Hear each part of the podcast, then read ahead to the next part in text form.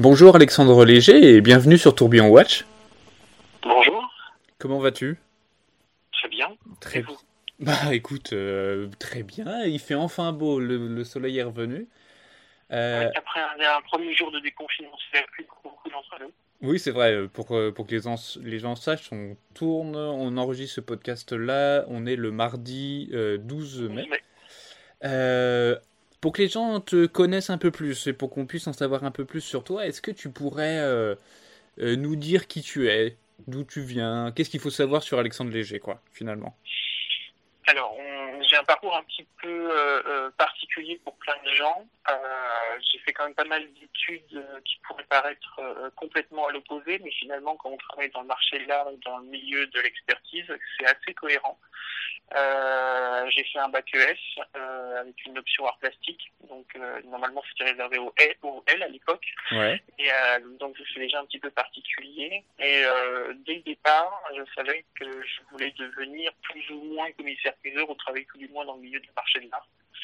Euh, parce que très jeune, j'avais vu euh, un commissaire priseur dans la ville où, j'habitais. Euh, je trouvais ça génial. C'est comme au théâtre avec des objets. C'était passionnant. J'ai commencé à faire des études de droit et de sciences politiques à la Sorbonne. Ouais. Puis après, pour raisons familiales, j'ai dû arrêter pendant un an. Et mhm. je me suis consacré à la gémologie, à l'Institut national de gémologie. Puis après, j'ai repris mes études, euh, cette fois-ci en histoire de l'art, toujours à la Sorbonne. J'ai une licence hein, euh, particulièrement euh, axée sur le XXe siècle, sur le, le design et l'art du XXe siècle.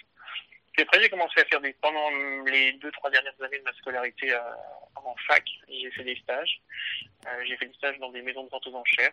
Je peux les citer parce que c'est ça qui m'a aidé aussi. J'ai commencé mon premier stage tout un été, pendant quasiment quatre mois, à Cannes, chez Cannes Enchères, avec Maître Aymar, avec Carrie Aymar. Euh, tu apprends vraiment ton métier, tu vois des objets, euh, tous aussi divers, ce que tu vois des tables, tu vois des sacs à main, euh, tu vois des tableaux, etc. Et comme j'avais euh, déjà cette un petit peu de bijoux et montres, euh, ben, j'ai créé une première vente de, de bijoux et montres là-bas. j'ai énormément aidé le commissaire priseur. Et puis, et puis à la rentrée d'après, donc ça, on parle de ça il y a 4 ans maintenant, j'ai été contacté par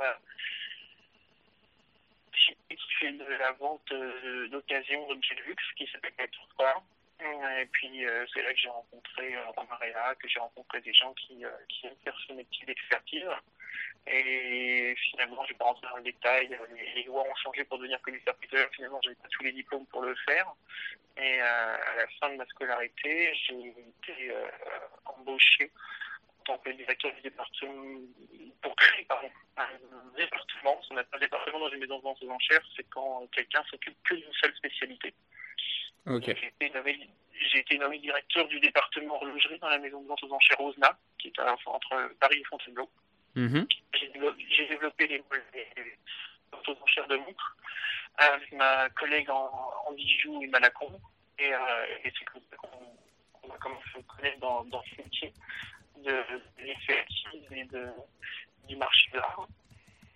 Et puis après, bah, tu des experts, tu rencontres de plus en plus de, de choses. Voilà. Peut-être après, comment on dit, un expert.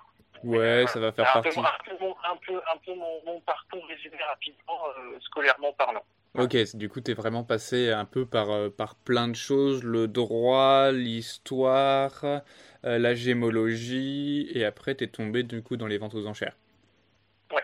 Pour résumer. Au début, je savais que je voulais ouais, vraiment des débuts. Euh, tu, sais, tu as les objets qui te, qui te font vivre, mais tu as aussi des hommes et des femmes extrêmement passionnés, passionnants, qui te font découvrir un métier. Hmm. Et moi, je reconnais que voilà, je dans mon premier stage, je pensais vouloir être commissaire priseur et j'ai rencontré un, expert qui, bah, très sincèrement, qui n'est pas du tout un bijou au montre, hein, qui est un expert en militaria et en, en, armes et, autres, qui s'appelle Jean-Claude Day, qui est l'un des plus grands experts euh, français qui puisse exister. J'ai eu la chance de le côtoyer pendant tout un été. Et là, je bah, non, pas commissaire priseur, je ne vais pas voir des objets qui ne m'intéressent pas, je, je vis de ma, ma passion c'est comme ça tourne Ok. Et du coup, et comme tu disais, euh, c'est vraiment des gens qui, qui te donnent envie, qui te donnent l'envie de ce métier-là, quoi, finalement. Oui, c'est vraiment, c'est juste, c'est juste incroyable. C'est des dictionnaires sur pattes, si je peux me permettre l'expression. C'est des gens, ils, repèrent un objet, une particularité. Et, ils ont un cerveau qui te dit mais non c'est telle époque, c'est telle année, c'est telle personne qui l'a fait à tel endroit, etc. C'est incroyable. La, la, la, quantité d'informations euh, qu'il faut avoir dans sa tête. Euh, et puis il faut, faut pas oublier, nous on est là, je suis, je suis jeune, hein, mais on est la première génération à, peut-être à se servir d'Internet. C'est des gens qui ont appris uniquement en lisant, ils ont toutes leurs informations dans leur tête, quasiment. Et ça force un respect euh, sans nom. Ouais, c'est des ordinateurs sur pattes, quoi. Ou des encyclopédies sur pattes. Ouais, c'est vraiment ça. Et du coup, euh, maintenant qu'on en sait un peu plus sur toi, euh, qu'est-ce qui t'a amené à l'horlogerie? On a vu un peu la joaillerie, mais finalement. Franchement, sincèrement, ce qui m'a amené à l'horlogerie, je pense que c'est le, le, le voir l'infiniment petit. C'est-à-dire que euh, la géométrie m'a montré, tu peux regarder dans une pièce comment ça s'est formé, etc. Mais ça, c'était la nature qui fait ces choses-là. Ouais. Or que euh, les montres, c'est vraiment euh, l'homme qui a vraiment créé ça. Et, euh, et aujourd'hui, on se rend pas compte, mais euh, tout le monde aime les montres vintage et autres, ou, même les montres de poche. Imaginez quand même que toutes ces montres-là, elles ont été faites à la main. Les calculs de roues, les calculs pour savoir comment ça va tourner, de précision, tout a été fait à la main. Il n'y a aucun ordinateur, aucun calculateur, etc. C'est incroyable. Il n'y avait pas de, il n'y avait pas de d'outils mécaniques pour faire ça, pas de pas de fraises, pas de pas de tournevis électrique ou n'importe quoi. Il n'y avait rien du tout et ça force un respect. Et puis, euh, c'est comme un peu tout, tout le monde. J'avais des, des, des arrière-grands-parents qui étaient euh, qui aimaient les belles choses, qui n'étaient pas forcément riches, mais qui aimaient les belles choses. Et puis un jour, tu, tu fouilles un peu dans les greniers quand tu es un peu plus petit, et tu tombes sur une montre, tu tombes sur des objets, etc. tu dis, oh, c'est vachement bien, c'est super beau, etc. Ça n'a pas pris une ride. Euh, et tu, tu, tu, bah, tu tombes dedans. Donc, et après, quand tu tombes dedans, c'est foutu. Est-ce que toi, tu as eu euh, la chance d'avoir, comme on pourrait un peu l'appeler, le grenier des grands-parents?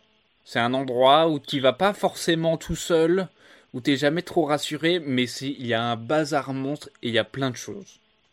Non, j'étais chez, chez mes grands-parents, euh, c'était euh, c'est très rangé, il y a des, greniers, mais tu vois surtout c'est pas un bric-à-broc où tu vas fouiller quoi. C'était très, c'était très rangé. T'avais des surtout bête, c'est dans l'inconscient collectif, on a tous ça, ces photos des arrière-grands-parents en photo sépia des années 20, 30, 40, où tu vois les gens extrêmement bien habillés, avec des portraits très posés, tu sais. Et euh, tu te dis, ouais, il y a un truc à creuser. Et quand tu creuses, bah voilà, évidemment, les vêtements, malheureusement, ils sont, quand ça fait 60 ans qu'ils sont décédés, ces, ces personnes-là, bah tu les as plus.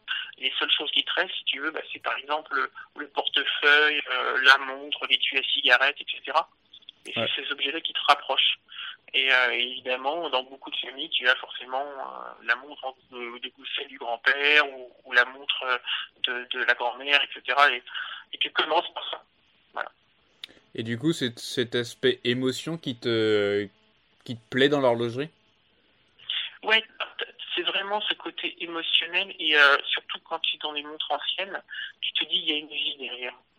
Euh, les gens aujourd'hui euh, s'extasient sur une patine, etc. Alors on pourrait en reparler longuement des patines qui sont qui sont construites, mais euh, mais quand tu as la chance, par exemple, dans le milieu des enchères, il y a des gens qui viennent te voir pour faire estimer une montre ou un objet, et te disent, bah voilà, j'ai vécu ça dans ma vie, et tu comprends pourquoi la montre, elle a une patine, elle a, elle a un nion sur le, la corne, la remontoir a été changée, etc., parce qu'elle a vraiment vécu. Euh, quand t'entends, nous, on, on, entend des fois, j'étais pilote d'hélicoptère. Ça, c'est une histoire vraie. Hein. J'ai été pilote d'hélicoptère. Euh, voici ma montre, etc.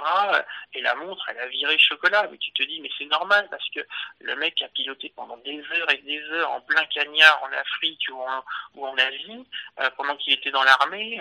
Une, une, verrière d'hélicoptère est entièrement vitrée. Donc forcément que le soleil tapait, tapait, tapait. Et avec euh, l'humidité dans certains pays et autres, c'est normal que les cadrans changent de couleur. Et là, tu dis, voilà, c'est une tu vends plus qu'une montre, tu vends une histoire. Et c'est ça, des fois, que quand tu fais des catalogues, quand tu essaies de, de raconter une histoire aux gens, euh, ça, tu peux pas l'inventer. Le storytelling des marques aujourd'hui, sur ils refont une réédition avec un cadran chocolat, c'est pas ça qui m'intéresse. C'est vraiment l'histoire des vraies montres anciennes et ça, c'est passionnant. Oui, tu, sais qu'elle a été portée, tu sais qu'elle a, qu'elle a vécu quelque chose parce que la personne qui est devant toi, soit te la raconte parce que elle l'a vécu, soit c'est parce que ses parents, ses grands-parents euh, l'ont vécu, ils lui ont dit quoi.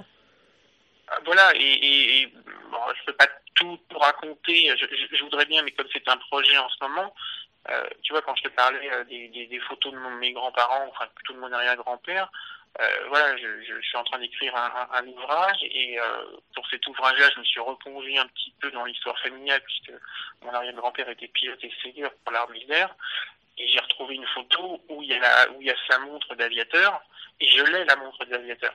Ah ouais. Donc si tu veux, si tu veux, quand quand t'as ça, euh, bon, tu, tu t'en reviens pas et t'envoies la photo à un de tes confrères experts en militaire en lui disant tiens j'ai la photo de mon arrière-grand-père, regarde le, sur le casque il y a écrit ça, est-ce que tu peux me donner une information supplémentaire? Et voilà, on retrace, bah tiens il a été en telle année dans tel bataillon, etc. Et, et, et, bon, c'est particulier pour moi, mais tu vois toute la photo, ils sont une dizaine ou une quinzaine de jeunes hommes euh, dans les années 20, euh, 30. Euh, et mon grand-père est le seul à avoir une montre. Ouais. Sur la photo. Donc tu vois, c'est des choses bizarres, hein, mais euh, tu, c'est le seul sur la photo où tu vois qu'il a vraiment une montre au poignet. D'ailleurs, c'est même pas une montre, c'est une, une, montre gousset sur laquelle il avait mis un lien de cuir, comme on faisait à l'époque, et ce que faisaient aussi les poilus. Donc tu vois, ouais. C'est bizarre de dire ça, mais il y a toujours un truc dans, le passé qui revient. Ok.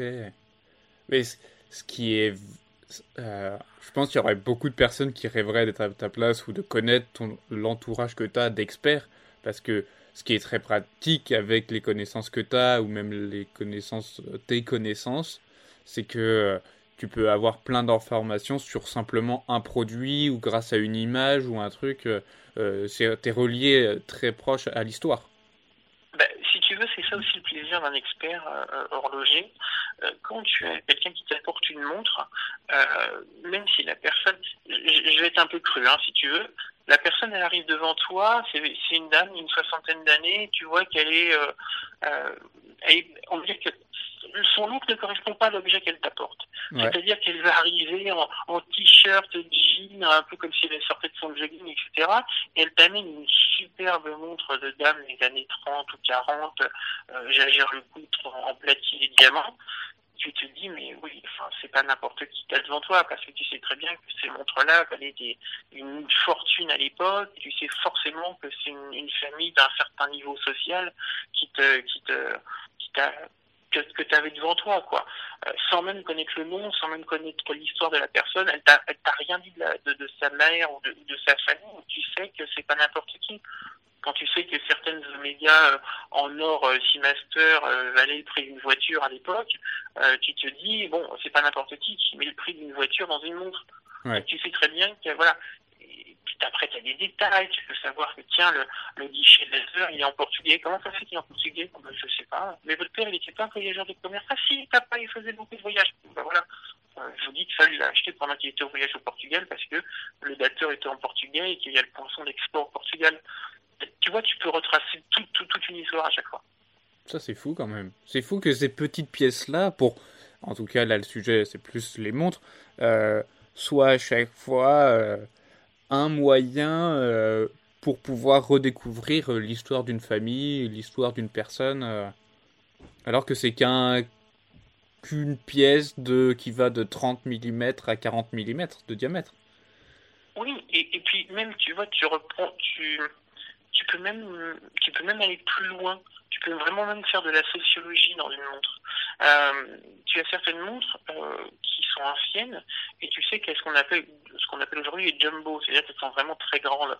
Mm. Et tu peux même imaginer que quelqu'un qui achète une Omega Jumbo de 37 ou 38 mm des années 60, à l'époque, je te parle à l'époque, il était vachement en avance. C'était quelqu'un qui était visionnaire, c'était un sportif, c'était quelqu'un qui aimait les, les, choses différentes, parce que quand tu achetais dans les années 60 euh, ou 50 une montre en acier, alors que normalement la norme était les montres en or pour montrer un niveau social, etc. Et tu te dis, mais la personne, elle avait du culot, elle, était, elle avait euh, pas de l'ambition, mais elle était peut-être visionnaire ou quoi que ce soit. Les gens dans les années 70 qui achètent des montres de, de designers, c'est qu'ils aiment vraiment ça, qui sont vraiment à la mode. Et tu, tu, vraiment, tu peux retracer l'histoire, la, la, sociologie d'une famille, d'une personne, vraiment avec juste une montre en 2-3 minutes, tu peux faire une, une, une, imagerie de la famille. Ah, c'est top. Du coup, il va falloir que je t'apporte une, euh, que je t'apporte une montre. Ça serait drôle que tu me racontes euh, l'histoire qu'il y a derrière. Avec plaisir. Et du coup, on parle un peu d'expertise, on parle d'histoire, mais comment on devient expert? Alors, je pense que au moins une ou deux fois par semaine, on me demande comment as-tu fait pour devenir expert. Oui. Euh, c'est voilà, c'est un peu compliqué et en même temps simple. Euh, ce qui a beaucoup posé problème, c'est que je suis très jeune dans ma profession. C'est-à-dire que j'ai 27 ans. Ouais. Je pense que je suis l'un des plus jeunes de France, euh, toutes disciplines confondues. Mais c'est pas une question d'âge, euh, c'est une question de peut-être de connaissance et de et de, de reconnaissance par ses pairs. Parce que ce qui est très compliqué, c'est qu'en France, euh, techniquement, euh, pardon, légalement, légalement, tout le monde peut se prétendre expert. Euh, demain matin, toi, tu, tu imprimes sur tes cartes de visite expert en kebab ou expert en frites ou expert en je sais pas quoi, tu as le droit. La législation française, elle est floue sur le terme d'expert. C'est pour ça qu'il y a plein de gens, dont à l'époque aussi Jean-Claude Day dans les années 70, quand il y a le marché de l'art a vraiment commencé à prendre de l'importance, etc., ils se sont dit il faut qu'on se regroupe entre nous, entre savants. Et j'aime bien le mot savant. Comme des sociétés savantes à l'époque, où voilà, tu as euh, deux, trois, cinq ans d'expertise dans un domaine, etc. Tu avais une boutique, tu as aidé les gens, tu, étais dans, une étude de commissaire-priseur ou autre. Et c'était pairs qui te, te, te pairs, euh, P-A-I-R-E, oui, oui. Euh, P-A-I-R-S, pardon, euh, c'est tes pairs qui vont te dire, ben, au vu de ce que vous avez fait, on vous accepte en notre sein, en notre syndicat. Donc il y a deux ou trois, il y a trois, quatre syndicats en France et Europe. Moi, je fais partie de la CEA. Et euh, bah, c'était, tu, tu, poses une candidature, ça dure plusieurs années pour qu'on t'accepte. Il faut que tu poses un dossier, il faut que tu justifies d'avoir fait des ventes aux enchères, il faut que tu, tu justifies peut-être d'avoir fait une publication ou un livre, il faut que tu justifies que tu aies des, des articles de, de, de presse euh, vantant euh, ou tes mérites ou, euh, ou tes ventes, etc. C'est très compliqué. Il faut que tu sois parrainé par déjà quelqu'un qui qui valide un petit peu tes compétences en disant j'apporte pas n'importe qui, je le parraine. Euh, voilà, ça prend plusieurs années. Ok. voilà, c'est pas le truc. Euh, c'est pas le truc où euh, comment dire, tu passes un concours et dès que tu as passé le concours, c'est bon quoi, t'es expert. Non, non, non, moi c'est plus, ça fait plusieurs années que je, j'avais ça en tête parce que si tu veux, c'est là quasiment la seule reconnaissance que tu as. Il y a une reconnaissance après qui, on va dire, suprême. Euh, tu, quand tu as des années des années d'expert, de, quand tu es été nommé expert dans un syndicat et que après tu peux faire une demande spéciale, qu'on appelle être euh, expert auprès d'une cour d'appel. Okay, C'est-à-dire que là, c'est la justice qui va examiner ton dossier, le nombre d'expertises que tu as pu faire. Euh, c'est extrêmement compliqué, il y en a très peu. Euh, le somme, il y a deux summums, on va dire, que tu es euh, expert auprès de la Cour d'appel de Paris. Mhm. Et le Graal absolu, où il y a très très très peu de personnes, c'est expert auprès de la Cour de cassation. Oui. Euh, voilà, ça c'est le summum dans la juridiction, euh, dans l'ordre hiérarchique de la juridiction française. Euh, voilà, c'est ces deux titres-là qui sont officiellement reconnus par l'État. Okay. Mais pour devenir expert lambda, il faut euh, lambda.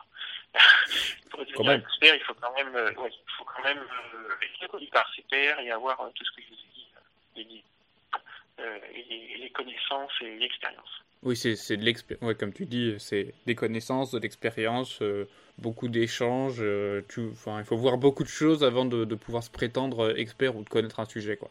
C'est, on en reparlera un petit peu plus tard. Voir est l'essentiel. Ouais. Et du coup, comment on fait pour authentifier une montre?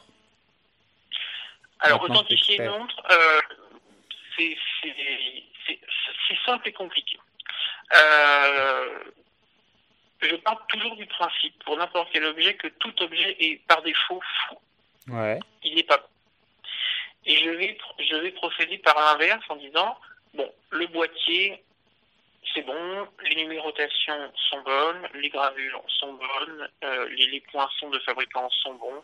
Puis après, tu déroules, tu dis la lunette, est-ce qu'elle est bonne? Est-ce que le verre est bon? Est-ce qu'il est sérigraphié, pas sérigraphié? La couronne, est-ce qu'elle est bonne? Est-ce qu'elle n'est pas bonne? Le, le, cadran, est-ce que ça a été rallumé par allumé, par repeint, les aiguilles, etc. Le mouvement, le bracelet. Et en fonction de ça, à partir d'un, je vais donner à partir d'un certain pourcentage, genre 80-90%, quand tu vois que tous les éléments sont bons, tu vas dire que la montre est bonne. Il y a une, légère différence, c'est que il faut pas oublier qu'une montre peut être bonne, mais elle a pu être modifiée. Modifiée dans plusieurs sens du terme, modifiée volontairement et modifiée involontairement. Modifiée volontairement, certains marchands ont compris que quand tu passes un cadran laqué ou quand tu passes un cadran peint sous certaines lampes, dans certaines conditions d'humidité, de chaleur, etc., tu peux modifier la couleur, modifier une patine, etc. Okay. Ça, c'est volontairement. La montre est bonne. Le cadran est bon. Le cadran est d'origine, mais il a, il a, subi une modification pour pouvoir qu'il change de couleur, pour pouvoir qu'il change d'aspect, etc. Donc ça, c'est volontairement. Et involontairement, bah, les aiguilles vont être échangées pendant une révision, une couronne est échangée pendant une révision, etc. Mais ça, c'est parce qu'à l'époque, on demandait que la montre fonctionne.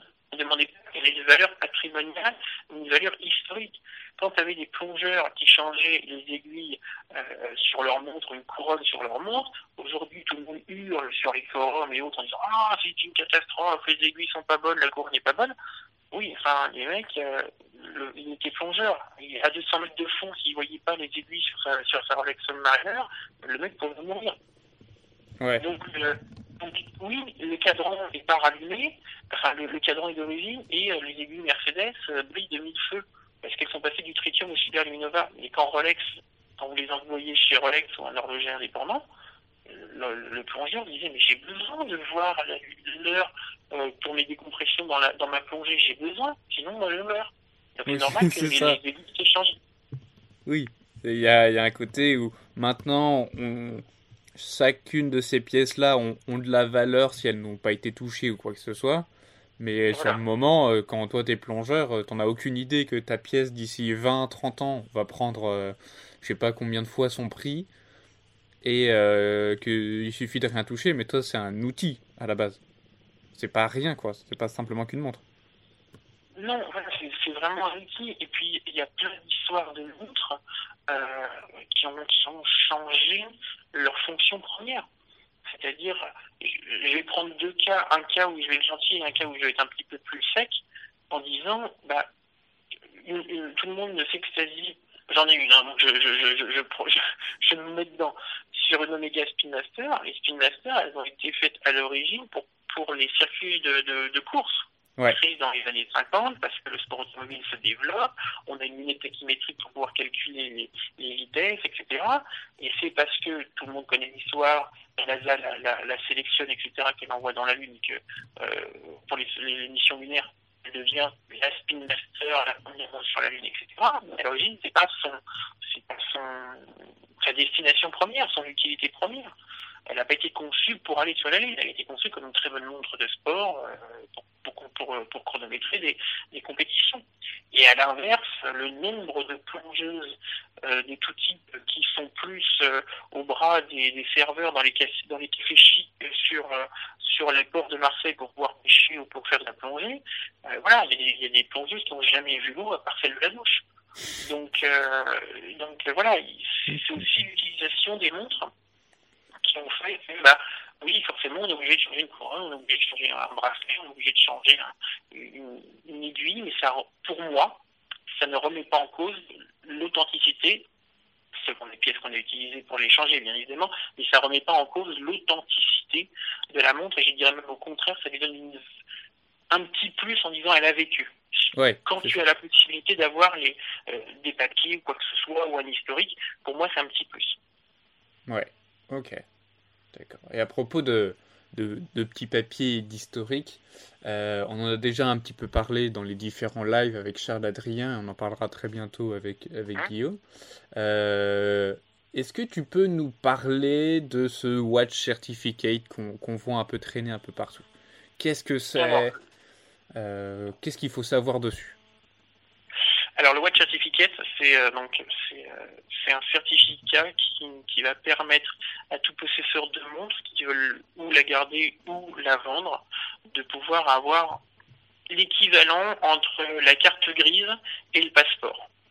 Euh, la carte grise, quand vous avez une voiture, vous avez votre carte grise, vous avez toutes les informations nécessaires dessus.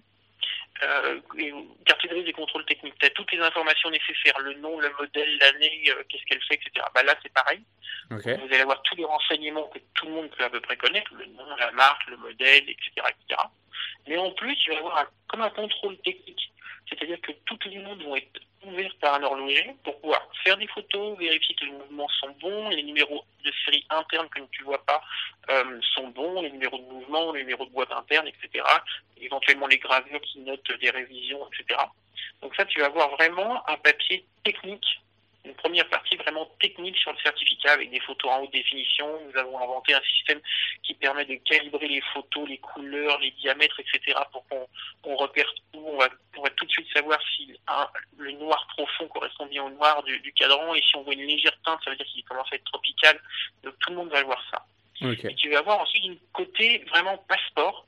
Un passeport, c'est vraiment ce qui te permet de, voyager dans le monde entier. Bah là, c'est pareil. Le Watch Certificate, comme il va avoir comme une contrôle technique, comme on va le renseigner en plus, dire, ben voilà, ça, ça a été changé, ça, ça n'a pas été changé, ça, c'est d'origine, ça, c'est en très bon état, etc., etc. Quand tu vas vouloir voyager avec ta montre, ça va être vraiment l'outil, maintenant, on espère, indispensable pour tracer ta montre. C'est-à-dire que tu n'as qu'un seul passeport. Le, tu sais, maintenant, on est passé en quelques années des passeports normaux, entre guillemets, aux passeports biométriques. Mm-hmm où tu as, as juste le bout de papier. Entre, en, en l'occurrence, là, la, la Watch Certificate, c'est une carte métallique, une format carte bleue métallique en, qui pèse 28 grammes, c'est de l'acier, comme les boîtiers des montres. Et ben là, c'est pareil. Le passeport, c'est un bout de papier, mais il est dématérialisé aussi parce que les informations sont contenues dans une puce. Et ben là, la puce, c'est la blockchain. La blockchain, c'est un système qui permet de dématérialiser les informations. C'est sécurisé comme dans un coffre-fort, mais là, c'est un coffre-fort numérique. Et là, tu vas pouvoir accéder à, ces informations-là n'importe où dans le monde. Et par exemple, tu as envie de, de voyager et tu, tu, veux échanger ta montre ou vendre ta montre sans forcément l'avoir sur toi, ou même quand tu l'as sur toi pour échanger. Tu présentes le Watch Certificate euh, sur lequel il y a un QR code. La personne va scanner le QR code et va avoir toutes les informations, ce que je t'ai dit, le modèle, la marque. Il y a 40 points de contrôle. Il y a un horloger indépendant va vérifier, va photographier, et que moi derrière, en tant qu'expert de, de, du Watch Certificate, je vais tout contrôler. J'appose mes signatures, je m'engage pour la, pour, la, pour la société, pour le Watch Certificate. Il y a une responsabilité d'un expert indépendant européen. Mhm. Et donc c'est un gage de confiance avec un horloger et un expert, donc il y a une double vérification. Et c'est ça qu'on espère que ça sera euh, prochainement la norme dans le monde. Ok. Et du coup, il faut toujours avoir avec soi la carte ou vu que c'est sur la blockchain, tu n'as pas besoin de la carte finalement. C'est euh, si, si, tu, si, tu, si tu veux, tu peux, tu, peux, tu, peux avoir la carte, tu peux avoir aussi accès euh, à distance. Tu, tu, par exemple, tu, tu, la carte, tu l'as, tu l'as sur toi, mais par exemple, tu peux te photographier ta carte. Euh, tu, te, tu te mets dans Wallet, par exemple, tu te mets dans, dans, dans des cartes, et quand tu présentes à quelqu'un, euh, tu montes ton téléphone avec la photo dessus et tu peux, il peut scanner la photo de ta carte si tu veux. T'es pas obligé de te, promener avec tes cartes. Donc voilà, mais en tout, tout, du moins, ce qui est vraiment la, sécurité absolue, c'est que tu vas donner, c'est un unique à chaque fois, chaque, toutes les cartes sont, sont vraiment uniques, et, et c'est ça qui fait l'intérêt. Et un, et un possesseur de montre peut avoir 4, 5, 6 cartes, et, euh, et tu sais, c'est aussi, ça rejoint un petit peu euh, l'univers des ventes aux enchères et autres, euh, dans 80% des cas, si je n'ai plus, tu n'as pas les papiers, tu n'as pas la boîte quand tu vends une montre. Là aujourd'hui, tu peux euh, toutes les cartes, tu peux les mettre euh, au coffre ou quoi que ce soit. Tu as un double numérique. Si tu la perds, cette carte de, du Watch Certificate, on te l'anime, on t'en refait une, etc. comme une opposition d'une carte bleue, c'est tout aussi simple. Hmm. et, tout est, sécurisé. Donc si tu veux, c'est comme si tu avais des, papiers d'origine, mais dans, dans, dans, le code.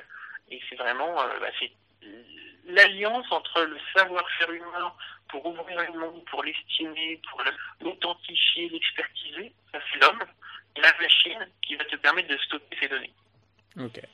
Et du coup, ce, ce Watch Certificate là, il va apporter quoi à la montre? En plus de l'authentifier, de la certifier, c'est quoi pour?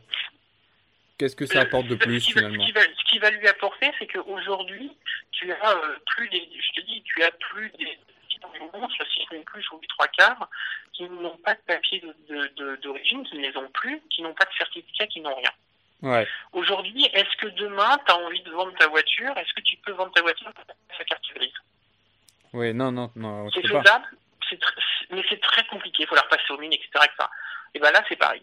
C'est-à-dire que ça va le Watch Certificate va devenir l'outil et le papier, pas papier, c'est une, l'idée, hein, mais l'outil euh, nécessaire aux transactions.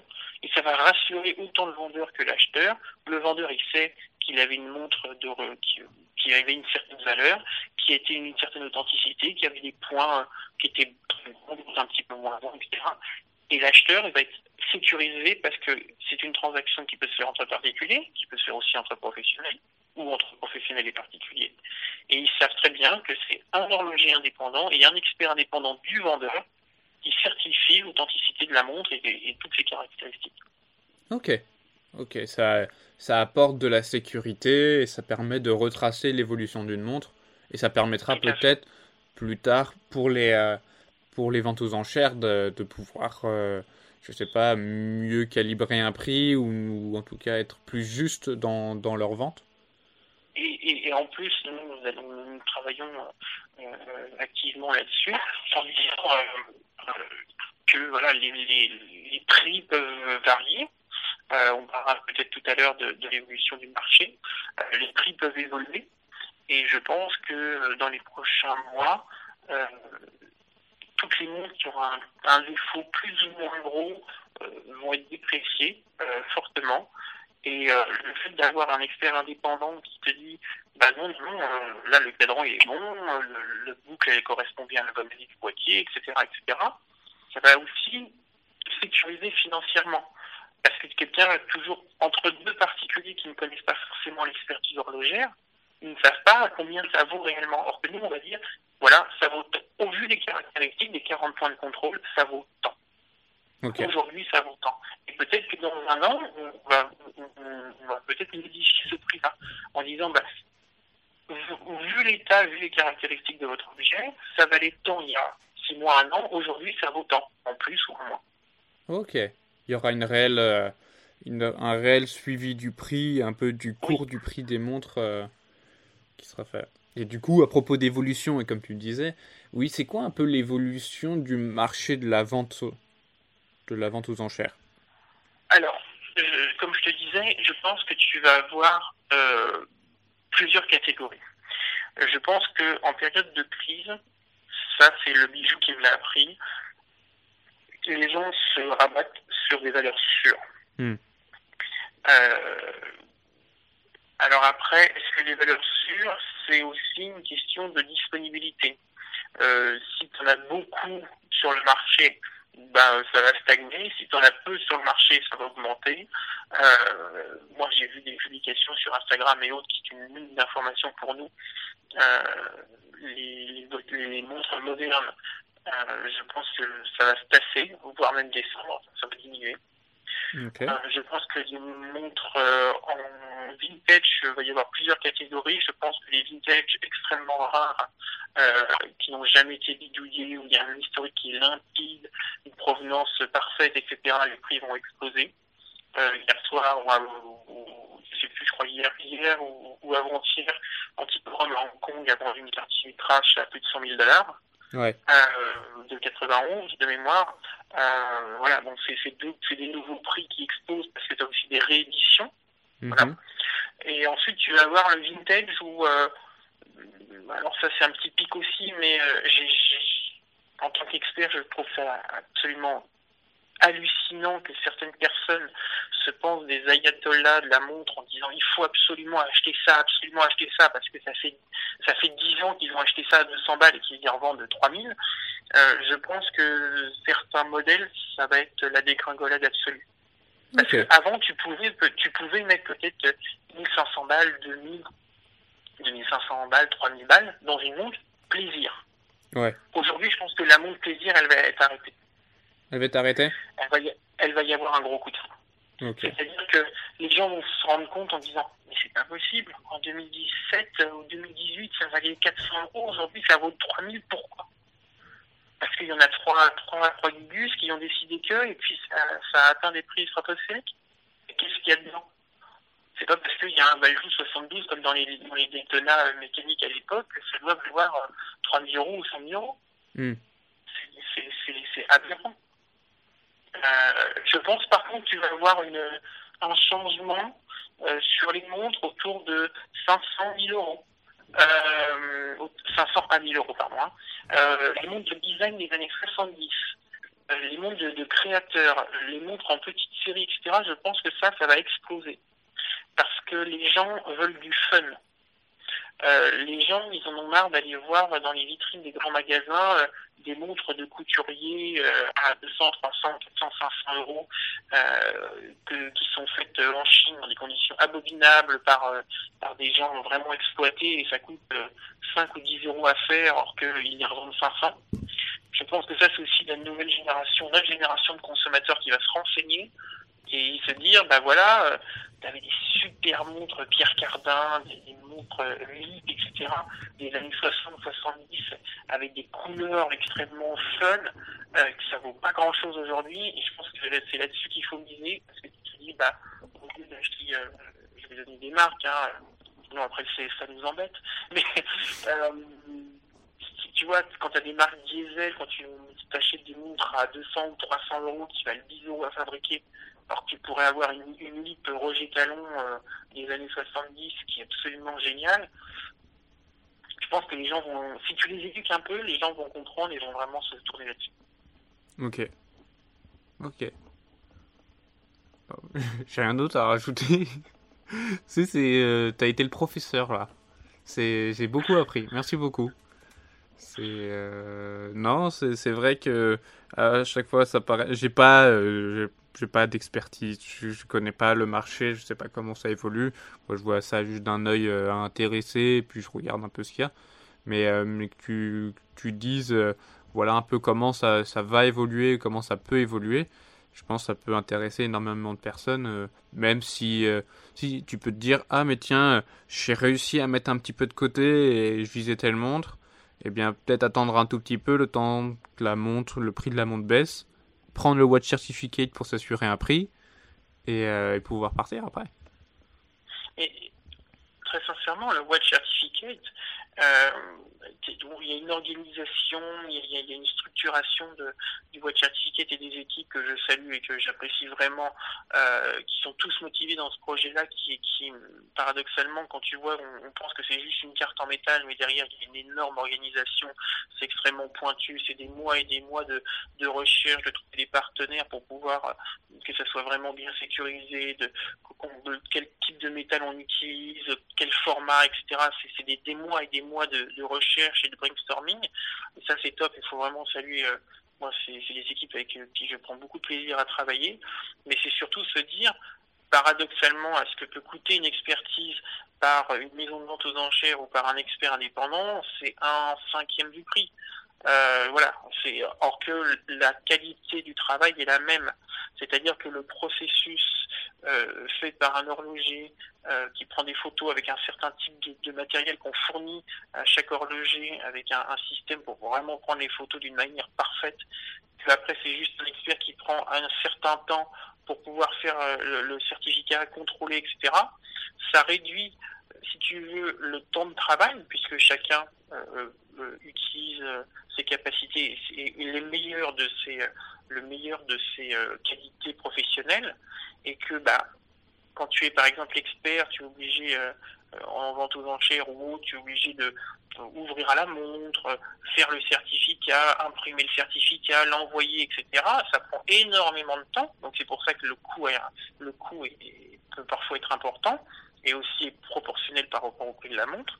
Mais là, comme chacun, chaque professionnel a sa tâche précise, ça prend beaucoup moins de temps, c'est beaucoup plus agréable même à faire, pour te rien de cacher, et, et le niveau de qualité offerte au, le niveau de qualité offert pardon, aux clients est le même pour un prix très abordable. Parce que là, si on doit donner des prix, euh, le Watch Certificate, il y a un peu quoi comme gamme de prix? Alors, tu as trois gammes de prix euh, qui sont corollaires à, si tu veux, le plus, la plus grande base euh, du marché. Tu vas voir entre jusqu'à 5 000 euros, de 5 000 à 15 000 et au-delà de 15 000. Euh, jusqu'à 5 000 euros, t'imagines que c'était à peu près une Speed, une, Submariner, etc., où tu peux trouver jusqu'à 4 500, 5 000 euros. Et on a voulu que ça soit abordable pour les gens. Ça peut être la première montre, tu sais, la montre des 30 ans, euh, tu as un nouveau boulot, tu as une prime, tu t'achètes une montre, etc. Et tu mets 99 euros, jusqu'à 5 000 euros de la valeur de ta montre, tu mets 90 euros, 99 euros pour avoir un certificat. Après, il y a le certificat entre 5 000 et, et, 15 000. Ça va être des montres un peu plus pointues, peut-être certaines vintage où il faut prendre un peu plus de temps, tu as plus de responsabilités, etc. Euh, ça va être 199 euros. Et ensuite, au-delà de 15 000 euros, c'est vraiment des montres compliquées. Tu prends beaucoup plus de temps à faire des photos, à plus d'analyser, etc. Ça l'horloger prend plus de temps, donc forcément, il faut le rémunérer un peu plus. Et ça, ça coûte 299 euros. Pour te donner une idée, et pour donner une idée à, tes, à auditeurs, euh, normalement, ça devrait coûter pour une montre qui vaut 15 euh, 000 euros, euh, ça devrait coûter quasiment de 1500 euros, 2000 euros pour une expertise, normalement. Ok. Du coup, pour résumer, si tu as une montre de au moins 5000 euros, on te conseille de prendre le Watch Certificate qui coûte 99. 99 euros. Euh, si c'est entre 5 et 15 000, c'est le Watch Certificate à 190 euros, c'est ça? Tout à fait. Et après, euh, le dernier prix, c'est plus de 15 000 euros. Euh, 299 euros. 299 euros. Euh, et pour comparer avec le travail de certification et, et tout le travail qu'il y a derrière, normalement, c'est un travail qui coûte à peu près 2000 euros, c'est ça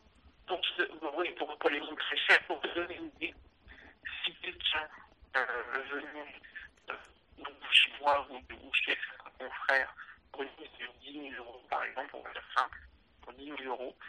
Chez, chez le Watt Certificate, vous allez payer 199 euros, et chez un expert indépendant qui va faire le même boulot, ça sera 500 euros. Ok. Ok. Ok. Bah écoute, euh, c'est vrai que ça a l'air, ça a l'air euh, très intéressant au niveau euh, rapport qualité-prix. Et ça a l'air très intéressant aussi pour, pour le futur. Oui, on ne peut peut-être pas tout dévoiler, mais tes auditeurs connaissent peut-être un petit peu le, marché de la montre. il est réglé, si tu veux, par quelques très grandes ventes aux enchères qui donnent un petit peu le là pour les six prochains mois à chaque fois. Et nous allons avoir un partenariat avec la plus ancienne des maisons de vente aux enchères spécialisées dans, l'horlogerie. Je ne vais pas donner le nom pour l'instant parce que rien n'est tout officiel, tout. Enfin, c'est acté, mais je ne peux pas tout dire. Mhm. Nous avons certifié quasiment plus de 300 montres pour une prochaine vente à Genève. Ok. Ah bah, j'ai hâte de voir ça. On met le certificat euh, euh, dans la cour d'écran. Ah ouais, pas mal. Bah bravo en tout cas. Euh, bravo pour les équipes avec qui tu as travaillé, bravo au travail qui a été fait, bravo pour cette avancée dans le domaine de l'horlogerie. C'est vrai que ça faisait peut-être longtemps qu'on attendait une telle initiative. Maintenant, si tu reviens un tout petit peu en arrière, euh, si tu as une ou deux personnes qui découvrent l'horlogerie et qui te demandent un conseil, euh, qu'est-ce que tu pourrais leur dire pour qu'ils puissent approfondir le sujet, pour en savoir un peu plus? Alors, je vais donner mon expérience personnelle, donnant des points positifs et des points négatifs. ça, ça peut t'aider un peu. Euh, beaucoup de gens qui, euh, avec la génération Internet euh, dans laquelle nous faisons partie, se ruent sur Internet mhm. pour avoir des informations.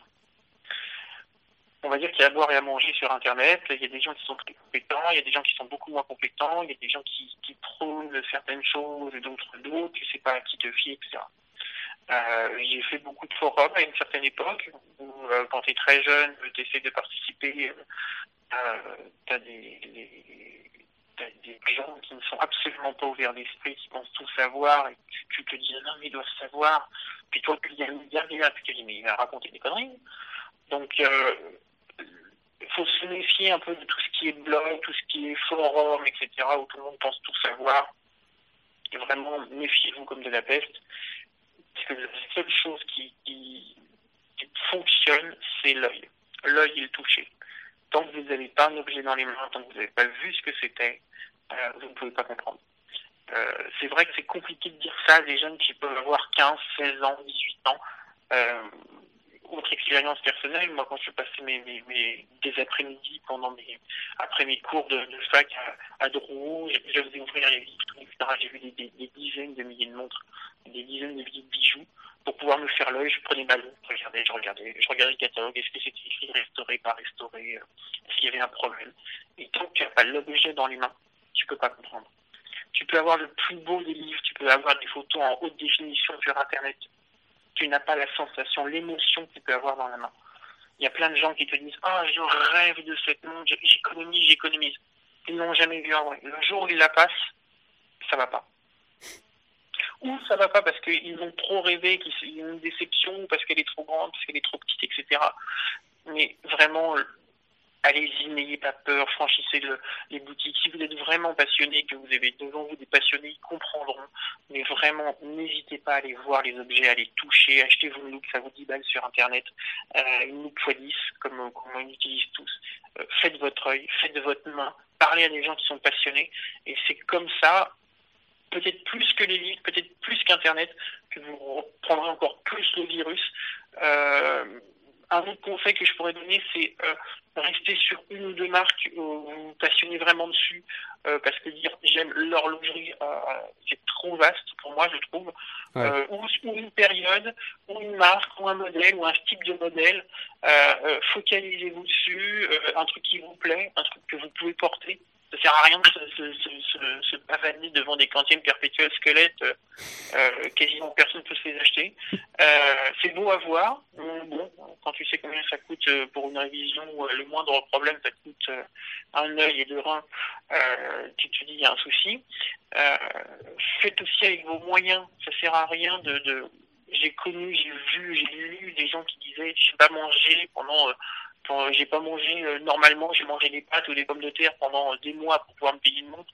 Non, euh, la vie avant tout, une montre est un accessoire, ça sert à rien. Mais euh, voilà, c'est vraiment les conseils que je peux vous donner. Pour si vous êtes vraiment passionné et voir vraiment les objets, bah, allez dans les boutiques, allez, allez dans des boutiques spécialisées. Vous en avez plein à Paris, vous en avez plein en province. si vous êtes sur Paris, bah, venez aux ventes aux enchères publiques. Public. Le, le nom, c'est ventes aux enchères publiques. Donc c'est ouvert, c'est ouvert à tout le monde, c'est pas payant, vous n'avez rien du tout. Euh, à 95% des cas, on, donne les catalogues, donc vous avez un bon document en papier pour que, vous gardez, que vous regardez religieusement, etc. Moi j'ai des, centaines et des centaines de catalogues de vente chez moi. Euh, ça te fait aussi, euh, ça te fait tiens ce modèle-là je l'ai vu il y a quelques années, c'était vachement bien. Tiens, je, vais essayer de le rechercher, alors une fois sur eBay, sur sur autre chose, etc.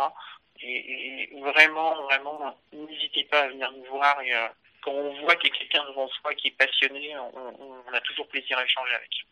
Mais écoute, je, je ne peux que, que soutenir euh, ce conseil que tu donnes. Euh, en plus, je le partage complètement parce que tu vois, chez Tourbillon Watch, on, on prétend pas avoir une expertise dans l'horlogerie, on prétend pas, pas vous parler d'horlogerie, mais on essaye de vous apporter on essaie d'apporter un, peu une réflexion sur les pièces, tu vois, essayer de réfléchir sur à quoi elle pourrait te faire penser ou euh, pourquoi, pourquoi la regarder, pourquoi la regarder avec intérêt.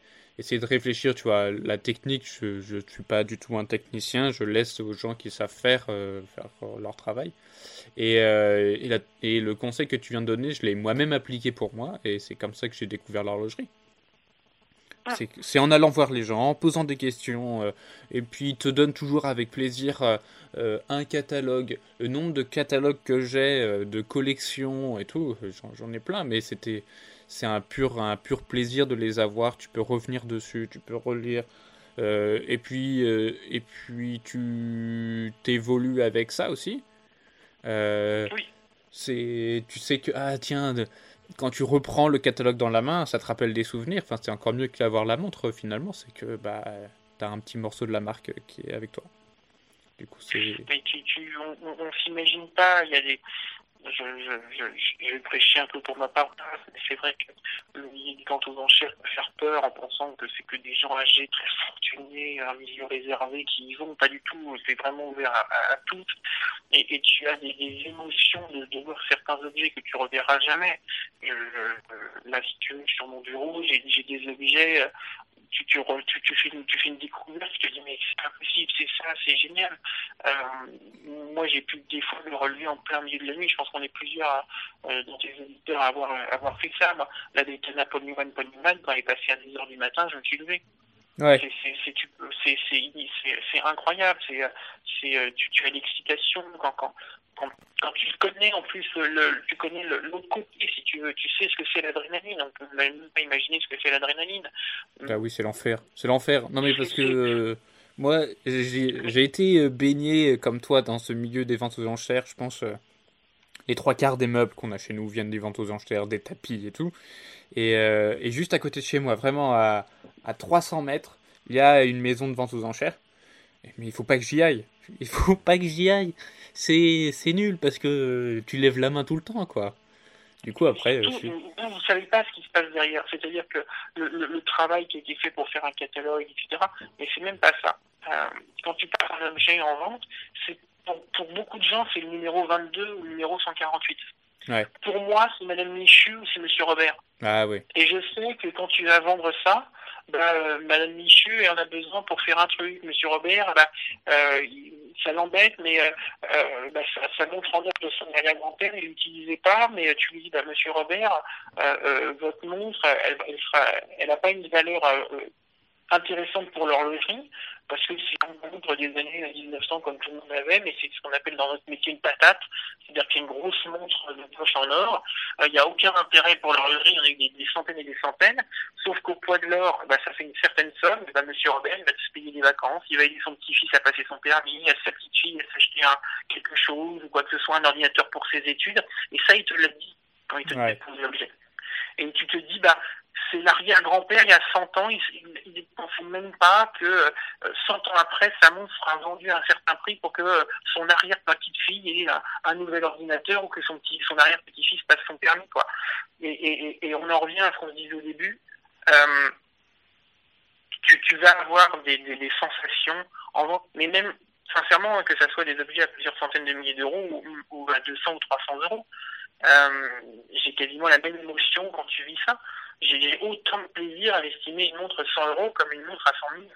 Ouais. Euh, c'est très paradoxal, les gens ne le, pensent pas, mais euh, bien sûr que si. Moi, j'ai des objets à 500 euros, je suis bien plus excité que, que, certaines montres modernes extrêmement chiantes où c'est automatique en disant bon, bah, alors allez, mouvement, machin, bidule. Non, tu la connais par cœur, ça montre moderne. La montre ancienne, tu fais une recherche, Là, sur une prochaine vente, j'ai une montre. Je regarde, je crois que le bracelet est vachement beau, hein. une montre de dame, Omega des années, les, les années 50. Euh, tu regardes le bracelet, tu oh, il est quand même bien travaillé. Bah, tu retournes des frères. Bon, voilà, tu te dis, tu te dis boîte Omega, euh, boîte suisse Omega, euh, bracelet frères intégré, elle est curvex, euh, on dirait un vrai tonneau. Enfin, c'est splendide. Et elle te dit, bon, bah, je sais que c'est Madame Bidule qui va la vendre. Elle m'a dit qu'elle avait des difficultés. Euh, 15 jours avant la vente, je vais la rappeler en disant, bah, Madame, votre estimation il y a deux mois avant le confinement, c'était tant. Vu que l'or va faire euh, ça, ce sera tant. Euh, vous allez gagner de l'argent. Euh, ne vous inquiétez pas, etc. Tu as tout un process qui est passionnant. Outre l'objet, c'est ce qu'il y a tout autour qui est formidable quand tu es expert. Et, vraiment, je peux inviter, euh, je ne peux qu'inviter tous les auditeurs à, à, venir nous voir à Paris, ou mes confrères en province et autres. N'hésitez pas, c'est toujours avec plaisir qu'on vous accueille. J'arrive. T'es où Tu m'as convaincu. Bientôt, je te donnerai les dates. Je te donnerai les dates. non, ben oui, avec plaisir. Eh ben écoute, merci beaucoup Alexandre. Euh, C'était un plaisir de, de, pouvoir euh, en apprendre un peu plus sur toi, de pouvoir te présenter à nos chers auditeurs, de pouvoir présenter ton travail aussi, et de présenter cette nouveauté qui est le Watch Certificate. Merci euh, je ne peux qu'inviter les gens à, à suivre euh, ou à aller voir euh, les actualités sur Watch Certificate. Je crois qu'ils ont un compte Instagram. Tapez Watch Certificate et vous trouverez. Sinon, allez voir Trady, T-R-A-D-E-E. -E, c'est la marque qui a lancé Watch Certificate. Et en ce moment, on fait un sur Instagram pour lancer la, pour lancer le, le Watch Certificate, nous faisons un concours où nous faisons gagner une, une montre euh, de plongée d'une marque française, Baltique, que tout le monde connaît, et euh, qui, je pense, va devenir l'un des, des prochains best-sellers français. Je pense que c'est la nouvelle forme de l'horlogerie en France. Et euh, voilà, elle est à gagner. Le concours se finit, je crois, fin mai. Voilà. Ah ben toi, il faut que je participe. Voilà. oui, il faut aller voir tout ça. Euh, quant à nous, chers auditeurs, vous pouvez euh, retrouver encore tous nos podcasts sur toutes les plateformes de streaming, euh, mais aussi sur notre blog, enfin, at tourbillon-watch.com. Vous pouvez nous suivre sur tous les réseaux sociaux à tourbillon-watch. N'hésitez pas à vous abonner. On vous remercie pour vos retours et on vous souhaite une excellente continuation.